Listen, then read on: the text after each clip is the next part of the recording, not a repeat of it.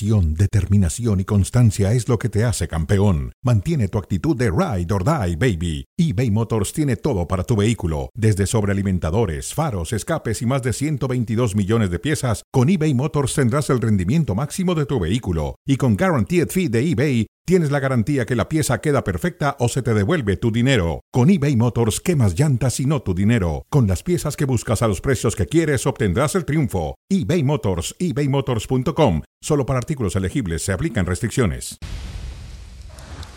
Qué gusto que nos acompañen. Esto es Fuera de Juego en eh, la previa a una jornada que incluye uno de esos partidos que uno marca desde el principio en el calendario y que además normalmente son buenos partidos. Un Barcelona contra Atlético de Madrid hay que verlo.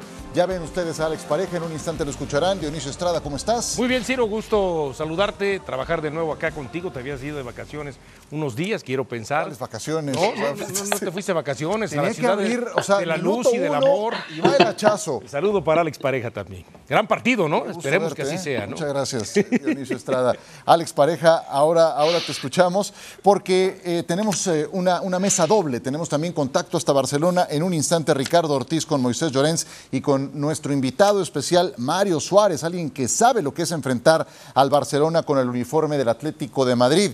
Y Antoine Griezmann, hablando de esos reencuentros, se volverá a enfrentar al Barcelona, donde no le fue muy bien que digamos. Y Joao Félix se va a enfrentar al eh, Atlético de Madrid, donde le fue bastante mal en su anterior confrontación. ¿Qué esperas de cada uno de estos futbolistas, Dionisio? Mira, realmente el otro día establecíamos el tema de Griezmann, ¿no? Lamentablemente eh, no le fue bien en el Barcelona, pero si lo que hace Griezmann en el Atlético de Madrid lo replicara en algún momento si estuviera en el Madrid o estuviera en el Manchester City, pues realmente sería de resonancia mucho mayor a nivel este, internacional, porque no cualquiera eh, hace lo que él hace dentro del terreno de juego, la técnica, la visión, eh, que se puede tirar por la derecha, que lo pueden meter como un volante interior eh, por izquierda, que puede jugar también acompañando al 9. Entonces, es el, se puede decir que es el jugador más técnico, más táctico y, y el de mayor luz que puede tener este, el Atlético de Madrid. Yo espero lo mismo. ¿De qué espero? Me habías comentado de Joao Félix. De otro, bueno, a mí me da la impresión que lo de Joao Félix va a pasar por una situación mental.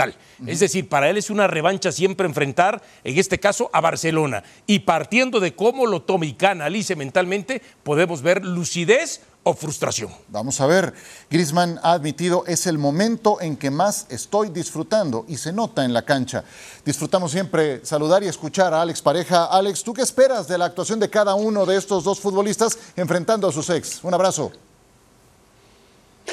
¿Qué tal amigos? ¿Cómo estás? ¿Cómo te ha recibido Dionisio? eh? Te, han, Oye. te has hecho una entrada con las dos piernas por delante. Eh? Vamos, ni, ni Pepe el del Porto va a un balón dividido con tanta, con tanta violencia.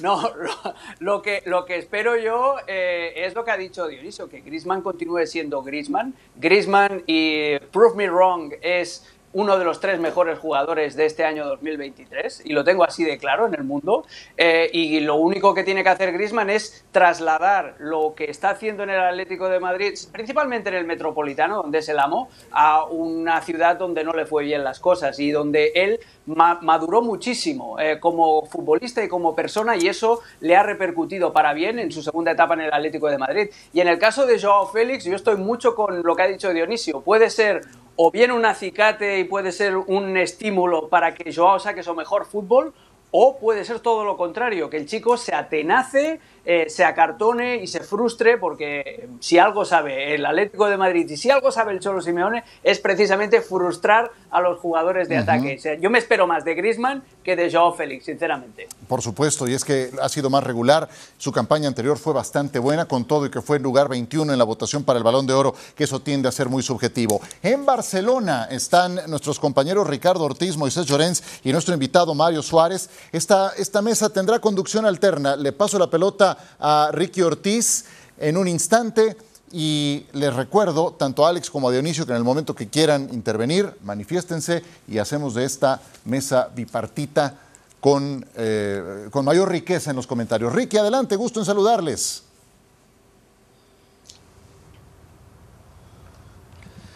Hola, ¿qué tal? Un fuerte abrazo a los tres. Acá una noche fría, pasada ya la una de la mañana. Eh, esperando los partidos de este fin de semana y sin lugar a dudas este Barcelona Atlético de Madrid ese va a ser un partido sensacional por donde lo mires. Eh, pero bueno, eh, Mario, vamos a hablar de primero del Atlético de Madrid. Te escuchaba más temprano, ¿te gusta cómo está jugando? Llega en un buen momento, el Cholo está encajando, quizás agarrándole la mano al equipo que quiere, ¿te parece? Sí, sí. Yo creo que llega un buen momento. Al final llega con una racha de imbatibilidad en casa increíble, clasificado en Champions. Es verdad que en un partido donde mete dos goles en, propia puerta del equipo contrario, pero bueno, que eso te pasa cuando el equipo está bien. Y llega empatado a puntos con el Barcelona, eh, con un partido menos, que tiene que jugar en casa, con 30 goles a favor, que lleva más goles a favor que el Barcelona a día de hoy. Así que bueno, yo creo que llega en un momento de forma increíble y puede ser el día en el que el Cholo rompa esa mala racha que tiene en Barcelona. Sí, le cuesta muchísimo ganar. Moy, todo el mundo habla bien del Atlético de Madrid, pero si el Barça juega como le gusta a Xavi, que a lo hace bastante seguido a lo largo de un partido, no los 90 minutos, pasa a ser un equipo muy difícil y, casi imbatible. Bueno, pero, pero es muy difícil ¿ah? que el Barça complete un partido entero jugando bien. No, no, lo hemos visto en toda la temporada. Bueno, el día del Betis, el día del Amberes en la Champions, eh, ahí sí que el Barça respondió. El día del Madrid jugó 60 minutos, pero 60 minutos no es un partido entero. Eh, el Atleti le va a poner las cosas muy difíciles al Barça, lógicamente, con esa defensa de tres, los dos carrileros. Esos entramados defensivos al Barça de Xavi se le atragantan no de este año, sino desde siempre. Por lo tanto, tiene que cuajar un muy buen partido el Barça. Eh, a ver, yo creo que el Barça puede ganar, porque tiene calidad, lógicamente, y porque tiene empuje y tiene pegada, pero eh, completar un partido con resultado y buen juego a lo largo de 90 minutos va a ser muy difícil. A ver, Ciro, señores, el Barça no gana por más de dos goles desde ese 5 a 0 que dice Moy. Desde entonces, estamos hablando del mes de septiembre, que no gana, que no gana por más de, dos goles. y eso puede ser un problema. Por supuesto, y por el eh, Barcelona eh, hemos tenido un montón de ausencias últimamente, poco a poco van recuperando algunos activos y, yo creo que también algo que ha permitido esto que dice Ricardo Ortiz es eh, el, momento por el que atraviesa Robert Lewandowski. ¿Qué tanto nos debe de preocupar la situación actual de un Lewandowski que en su partido más reciente, Dionisio, contra el Porto, tuvo apenas el 60% de acierto en sus pases, apenas tocó cuatro balones en el área? Y Gundogan y Pedri no le pasaron un solo balón. ¿Qué tanto preocupa esto? No mucho. ¿Eh? no está cómodo, está hasta cierto punto, no sé si a disgusto, pero sí eh, te puedo establecer que cuando Gundogan o Pedri no hacen conexión, cuando el año pasado se establecía que sobre todo en la racha más goleadora que tuvo Lewandowski, que fue la primera parte del torneo, y cuando empezó a desaparecer en aquel momento de Dembélé, cuando empezó a desaparecer también Pedri, se dijo, bueno, es que no están los dos jugadores que le abastecían balones y por eso bajó su cuota goleadora. Pero hoy, cuando sí están y no hay conexión entre ellos, es porque algo al interior del vestidor está pasando, aunque de pronto no se quiera reconocer. No es solamente una mala racha, ya sabes que los goleadores son de racha. Sí, sí, sí, pero yo pienso que solamente dejarlo en una mala racha, además, eh, no es que es, además de una mala racha, es una situación que parece estar mermando el vestidor y entre ellos está involucrado Gundogan y sobre todo Lewandowski. ¿Es una mala racha, Alex, o, o hay un cortocircuito mayor en esa, en esa conexión? No, hay un cortocircuito que es eh, fruto del juego del Barcelona. Eh, Lewandowski no puede ser que en un año y medio se haya olvidado de no solamente de meter goles, sino de jugar bien al fútbol. El tema es que no le nutren de balones como le nutrían en el Bayern de Múnich, y eso es evidente. Y el propio Lewandowski lo ha dicho en más de una oportunidad, que él necesita estar rodeado de jugadores más ofensivos. Y con jugadores ofensivos no se refiere a centrocampistas con llegada como Gundogan o como Pedri. Lewandowski lo que está reclamando es el juego por fuera, el juego con extremos, eh, que el Barça tenga desequilibrio. Moisés ha dado con la clave cuando ha hecho alusión a esa defensa de 5 del Atlético de Madrid.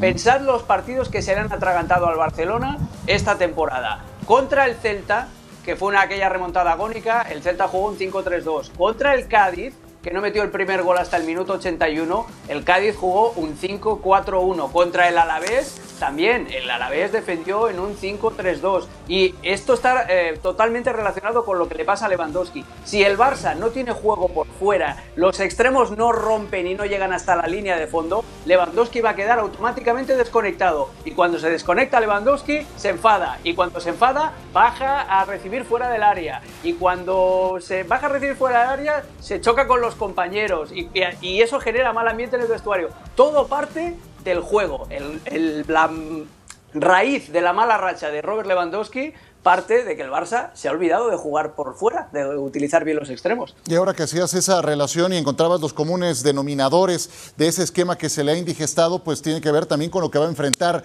Ricky en el siguiente partido. El Atlético ha encontrado su dibujo táctico, tiene muy perfilados a sus jugadores que van a iniciar, salvo Barrios que se lesionó y estará fuera por dos meses. Es una baja importante en el medio campo, pero esa forma de defenderse le puede indigestar al propio Lewandowski.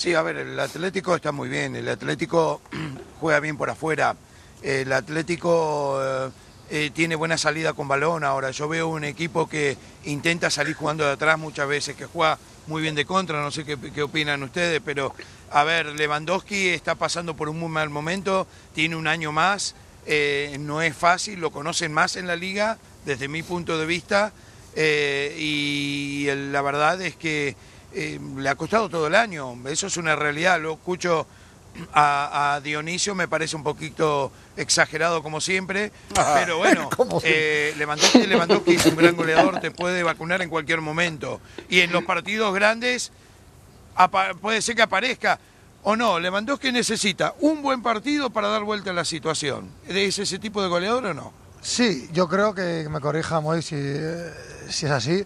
Yo creo que a, Moy le a Lewandowski, ah, perdón. Ojalá fuera Moy. A ti te ¿eh? perjudica también. Le perjudica, yo creo que el Barça también una de las cosas que está perdiendo con respecto al año pasado es la presión adelantada. Sí.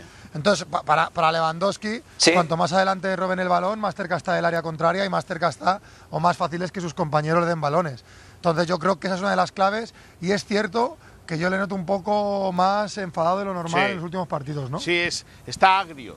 Está, bueno, él eh, eh, eh, muestra y verbaliza y, el, desencanto ¿no? que, ha encontrado. Es decir, al final es verdad que Dembélé ya es historia en el Barça, que es un jugador que con él sabía que balones dentro del área le iban a llegar, los que sabía poner, los que podía poner Osman Dembélé. Con la aparición de la Yamal se creía que volvía a haber un extremo capacitado como para poder nutrirle de balones. Rafinha no se va ni de su sombra, por lo tanto es muy difícil que le ponga un buen balón desde la línea de fondo. Eh, y al final yo creo que Alex lo define muy bien, ¿no? Es eh, la cadena, ¿no? De, no encontrar el balón dentro del área, me salgo, me salgo de la zona de influencia, estorbo al resto de compañeros y al final es una frustración tremenda la que tiene el futbolista polaco que ante el Alavés eh, lo vimos, primer centro que le pusieron en calidad dentro del área, un remate, un cabezazo y empata el partido, hace lo más difícil en un choque muy trabado. El Atlético de Madrid no lo va a poner nada fácil porque eh, primero va a tratar de impedir que el Barça por extremos pueda entrar y segundo le van a poner marca muy pegada dentro del área para que no pueda rematar. Sí, el tema, Ciro, también que si no es Lewandowski, ¿quién como centro delantero del Barça? Sí, no, no. Eh, tiene que funcionar sí o sí. Y no se le puede olvidar eh, también esa gran condición de definidor de los mejores de los últimos tiempos. ¿Algo que moderar de tu comentario Dice, no sé en qué sentido se refirió Ricky Ortiz, de que yo soy exagerado. ¿Exageración? Sí, sí, eh, me refiero en cuál, de, en cuál de las aristas, ¿no?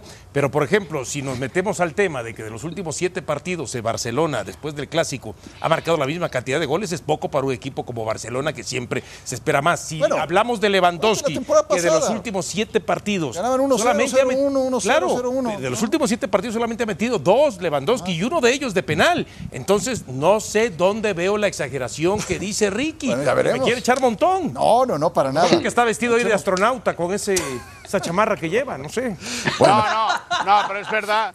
No, no, pero es verdad, Dionisio, es verdad, es verdad, Dionisio, que esa chaqueta, esa chaqueta negrita o, oscura, si la llevaras amarilla, tampoco pasaría nada. Punto número uno. Y luego dejarme que, que os dé otro, otro dato, eh, que evidentemente no sirve de excusa y no vale para nada, porque los tiros a los palos no cuentan, pero sí que estadísticamente el Barça es el equipo que más ha rematado a la madera, lleva 12 remates a los palos, es decir, que el Barça sí que llega, que el Barça sí que remata, pero no tiene la puntería suficiente como para poder eh, vivir más holgado en los partidos. El Barça de los 14 partidos de liga que llevan disputados hasta el momento, en 10 ha ido por detrás en el marcador, ha arrancado perdiendo el partido. Y eso evidentemente sí que se le hace cuesta arriba a un equipo como el Barça que está acostumbrado o, estaba acostumbrado a tener la pelota, a manejar bien los tiempos de los partidos y se está dando cuenta que esta temporada, sin ir más lejos, lo que hace es nadar a contracorriente. Muy bien. ¿Cuál traje de astronauta? Eso es una chamarra común y corriente. Volvamos mejor al planeta Tierra, si te parece, y, vamos con Alex Pareja para, para el siguiente perfil. Ahora veámoslo desde el lado del Atlético de Madrid, Alex, porque este equipo del Cholo Simeone como que tiene otras prestaciones, tiene algunas garantías que hasta lo hacen medio alejarse del estilo que ya nos tenía acostumbrado durante tanto tiempo el Cholo Simeone. Este equipo que ahora tiene otros caminos para encontrar la victoria, ¿sientes que podría entonces cortar esa racha tan larga sin ganar ante el Barcelona en condición de visitante? Es que da la sensación de que es ahora nunca para el Cholo Simeone, lo decíamos ayer en el, en el show. Es un equipo completísimo que domina todas las facetas del juego, porque si se tiene que replegar, te va a replegar y te va a defender y te va a cerrar los espacios y te va a frustrar.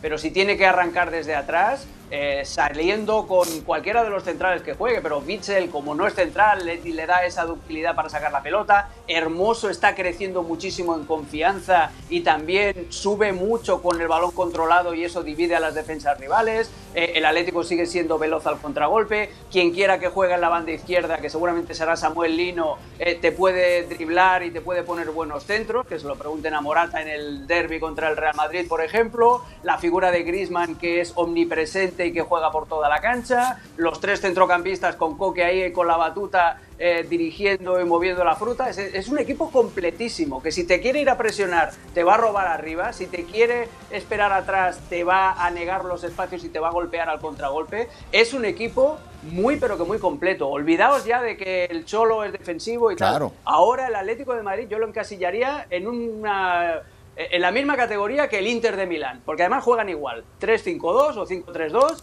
y que te dominan cualquiera de las facetas del juego. Es un equipo súper completo. Es ahora o nunca para que el Cholo gane por fin en Barcelona y con una capacidad combativa que esa va junto con pegado cuando se trata de Simeone. Regresamos a, Barcelona y aprovechando la presencia de Mario Suárez, quiero preguntarle, por esto mismo que decía Alex, la conformación de plantel, el estilo que ha mejorado eh, o que se ha enriquecido eh, con, eh, con, este, con esta forma de jugar en la actual campaña. Creo que está el Atlético para ver a los ojos al Madrid, para ver a los ojos al Barcelona y, ¿por qué no?, saltar como favorito en un juego de esta naturaleza. ¿Qué opinan?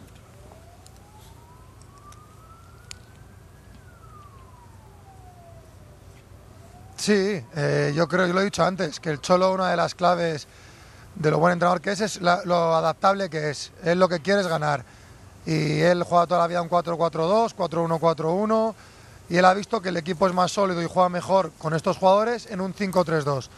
Coge y lo hace, no tiene problema en cambiar. Y es verdad que el Atlético de Madrid está jugando de una forma más ofensiva, de hecho lleva más goles que el Barcelona, cuando a priori debería ser el Barcelona eh, un equipo más ofensivo a priori, ¿no? Por el estilo de juego. Pero yo creo que estamos viendo un Atlético ofensivo que quiere tener más la pelota a lo que estamos acostumbrados. Y bueno, yo creo que están creciendo y que la clave es que esos jugadores importantes llegan en un gran momento de forma. Por eso creo que puede, a pesar de que va a ser un partido muy difícil, porque el Barcelona juega en casa, que puede ser el día en que el, el Cholo rompa esa mala racha aquí en Barcelona. Sí, no, eh, si me permites, eh, lo, que seguro que no va a hacer los futbolistas del Atlético de Madrid es, entre comillas, traicionar a su entrenador. Porque si vemos partidos en los cuales ha perdido el Atlético esta temporada, en Valencia o contra Las Palmas, eh, son choques en los cuales el equipo sale como medio desactivado, ¿no? que, que, el Valencia y, y Las Palmas parecían el Brasil de los 70 y, bueno, y el Milan de los 90, ¿no? Es decir, equipos que volaban eh, ante la poca actitud y la poca, las pocas ganas que mostraron los jugadores del Atlético Madrid. Eso seguro, seguro que el domingo no pasa. Es decir, el Cholo tiene un mensaje o, tendrá un mensaje muy claro para dar a sus jugadores. El propio Griezmann lo reconoció ayer eh, en los micrófonos de ESPN con Rodrigo Fáez, que el, el míster sabe motivarlos en ese punto exacto para, para que el equipo salga a jugar bien. Y ojo con la salida del Barça en los choques, porque ante eh, el Granada, ante la Real Sociedad y el Alavés, en dos de ellos, antes del primer minuto de partido, ya había encajado, que fueron en Granada y en casa contra el Alavés. Frente a la Real Sociedad, en San Sebastián, fue Ter Stegen el que en una mano abajo acabó salvando al equipo. Por lo tanto, si es por ganas, o sea, yo creo que futbolísticamente el Atleti, yo no te voy a decir que esté un paso por encima del Barça, pero sí que es más creíble el Barça que el Atlético de Madrid a día de hoy. Al revés, el Atlético El Atleti es mucho más creíble que el Barça a día de hoy futbolísticamente y, y, sobre todo, y sobre todo de actitud, sobre todo de actitud, que el que el, Atleti no va a fallar, no le va a fallar a su entrenador. Por lo tanto, insistimos que el Barça tiene que hacer un partido muy completo. ¿Me deja hablar un ratito? Para llevarse los tres puntos. Y va, Dionisio, todo para ti, por favor. a ver, señores. Ciérralo, Ricky, venga. La verdad, la clave. La clave va a estar en la mitad de la cancha para el Atlético de Madrid también, ¿eh? porque se va a enfrentar a jugadores con muy buen toque, eh, se va a enfrentar a un equipo con hambre eh, de victoria con un equipo que sabe que tiene que mejorar, que sabe que tiene que ganar este partido para volver a enderezar el, eh, el año. Eh, y yo no sé, a ver, Coque no está para los 90 minutos. Barrios, no está, que es un suplente muy importante o un jugador con lo cual el Cholo contaba muchísimo. Rodrigo de Paul, hay que ver cómo está. Eh, que no vengan, que no vengan, que no Saúl, Saúl también. Saúl es un, sí. Mario, calienta que salga. tienes a Saúl, tienes a Llorente, tienes a Ricky Ortiz del Atlético, ¿eh? Ese medio campo. No, yo... No, no, pero yo, yo lo que no sé si opináis lo mismo que yo, creo que podríamos considerar, los dos lo van a plantear como una final. Sí. El Barcelona debe ganar porque están empatados a puntos con un partido más que el Atlético y por el contrario el Atlético si gana le mete tres puntos con un partido menos. Entonces yo creo que luego le viene el Girón al Barcelona, no tiene un calendario fácil, entonces yo creo que, estamos hablando de que es un partido que puede marcar el devenir de, de, cada equipo en la temporada. De cada equipo y del entrenador, de Xavi Hernández, ¿eh? ojo. Muy bien. Pues eh, le, quiero preguntar al productor si nos puede dar otra media hora de programa. ¿Puedes, Polo? la cosa es que allá no creo que, como son las dos de la mañana casi, no creo ah, que no, quieran estar media hora más. La, frase que utilizó Ricky Ortiz dice, jugadores de buen toque, jugadores de buen toque los que tenemos en fuera de juego. Qué delicia de enlace. Les mando un abrazo oh. hasta Barcelona. Gracias, Ricky. Gracias, Mario. Bienvenido a esta serie de transmisiones que hacemos desde Barcelona y al gran Moisés Llorens. Nos quedamos para invitarles al juego que tenemos por la pantalla de ESPN Deportes, de ESPN Plus, Fútbol Club Barcelona contra Atlético de Madrid, 2.55 de la tarde, hora del este. Nosotros seguimos unos seis minutitos más para hablar del Real Madrid.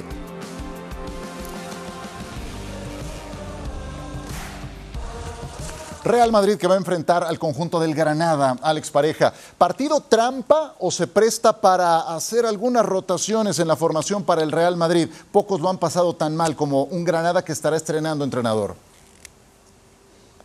Es que por eso mismo lo pensaba, que con un entrenador nuevo, el Granada, a ver, tiene el elemento ese de, que no sabes por dónde te van a salir. Yo me imagino defensa de cinco para, para el Granada con el cacique Medina que ya jugó en el Bernabéu como futbolista cuando era eh, jugador del Cádiz, precisamente, pero yo me imagino eso, que es un partido más eh, muy a modo para el Real Madrid, porque el Granada, yo le he hecho muchos partidos esta temporada, es un equipo que tiene buenos jugadores del centro del campo para adelante, vuelve Brian Zaragoza, que es una de las sensaciones de la liga y que siempre apetece ver, pero del centro del campo para atrás es un equipo muy poco fiable. Tiene unos centrales que son demasiado buenas personas. Eh. Te los encontrarías, sobre todo Ignasi Miquel, es el típico central que te lo encontrarías antes en una biblioteca que, en un balón dividido. Entonces, y así es muy difícil ante un Real Madrid que viene con la flechita para arriba. Eh, Rodrigo, si sigue metiendo los golazos que empezó a marcar contra el Cádiz, Bellingham Brahim, que también tuvo buenos minutos, incluso Dani Ceballos. Yo creo que es más para que eh, sea un, equipo muy parecido al que ya jugó contra el Napoli. Esa mezcla de, de, los que están con la flechita para arriba, no los quitas y después darle minutos a jugadores que también pueden ser útiles a lo largo de la temporada. Pero pinta para que sea un partido Sí. bastante plácido para el Real Madrid. Sí, Brian Zaragoza, no dejen de verlo. Eh, me ha tocado también hacer varios partidos de Granada. Es un futbolista que llama la atención por su descaro, su buena conducción de balón. eh, y ya debutó en selección nacional y lo hizo bastante bien. Eh, y aparte, estos, estos juegos como que le, le- Claro, lo porque activan, está, porque lo está la vitrina también del Real Madrid, ¿no? Claro, claro. Es decir, la posibilidad de en algún momento llegar al equipo merengue y eso se anima y se Sí. motiva. Oye, te mencionabas un momento, Alex, de- del tema Rodrigo. A ver, ¿a qué se debe, según tú, que haya recuperado el pulso últimamente? A mí me da la impresión que porque Ancelotti le terminó dando una confianza que esperábamos quizá algunos, y me incluyo a mí, no se la iba a tener. Quizá se terminó decantando más por Rodrigo que por el propio José Lu. Pero ¿no, crees que tiene que ver con la posición en el campo? ¿Con Bueno. que no esté Vinicius y que el lado Sí. izquierdo es donde se siente más cómodo? ¿Con más libertades para arrancar? Pero por lo menos eh, entiendo la parte esa que tú dices, pero siempre lo habíamos visto por el lado derecho. Pero donde él mejor juega es en el lado izquierdo, pero está copado por Sí, Vinicius. claro, está copado por Vinicius, pero entonces, ¿qué hacemos? Si regresa Vinicius y regresa al lado derecho, pues qué. Rodrigo por eso se ha tenido que ir al lado derecho Sí, claro. o lo han mandado al Por eso- centro y donde ya dijo que no le Bueno, gusta. entonces, si es así, eh, mientras no esté Rodrigo, que lo diga, mientras no esté Vinicius, que lo aproveche al máximo.